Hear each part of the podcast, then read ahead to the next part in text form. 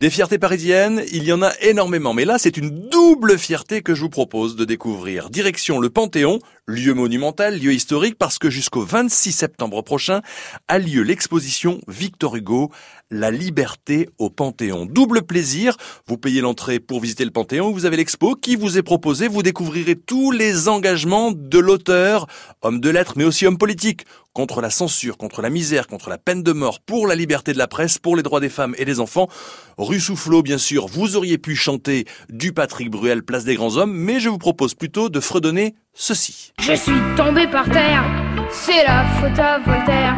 Le nez dans le ruisseau, c'est la faute à Rousseau. Oui, Gavroche, bien sûr, un des héros des Misérables, un enfant Thénardier, les Thénardier qui vivaient à Montfermeil, en région parisienne. Vous allez pouvoir fredonner en redescendant de l'Arc de Triomphe jusqu'en bas des Champs-Élysées, puis la Concorde, traverser la Seine, emprunter le boulevard Saint-Germain avant de rejoindre le Panthéon, le circuit que je viens de vous inviter à faire, c'est le circuit du cercueil de Victor Hugo qui a eu des funérailles nationales. Cette exposition, jusqu'au 26 septembre, elle est ouverte de 10h à 18h. La dernière entrée est à 17h45 pour découvrir Victor Hugo autrement, avec entre autres, quelque chose que vous ne connaissiez pas, son goût pour le dessin et pour la décoration.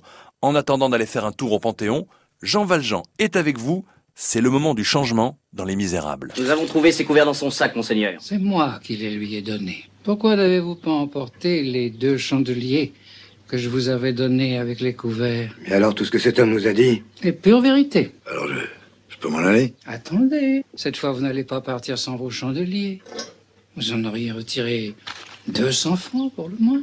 Les quatre clous avec lesquels Jésus-Christ a été crucifié s'appelaient ignorance, égoïsme, hypocrisie et nuit. À partir de ce moment-là, c'est la fin de Jean Valjean et l'apparition de Monsieur Madeleine qui, entre autres, bien sûr, va sauver Cosette des Thénardier.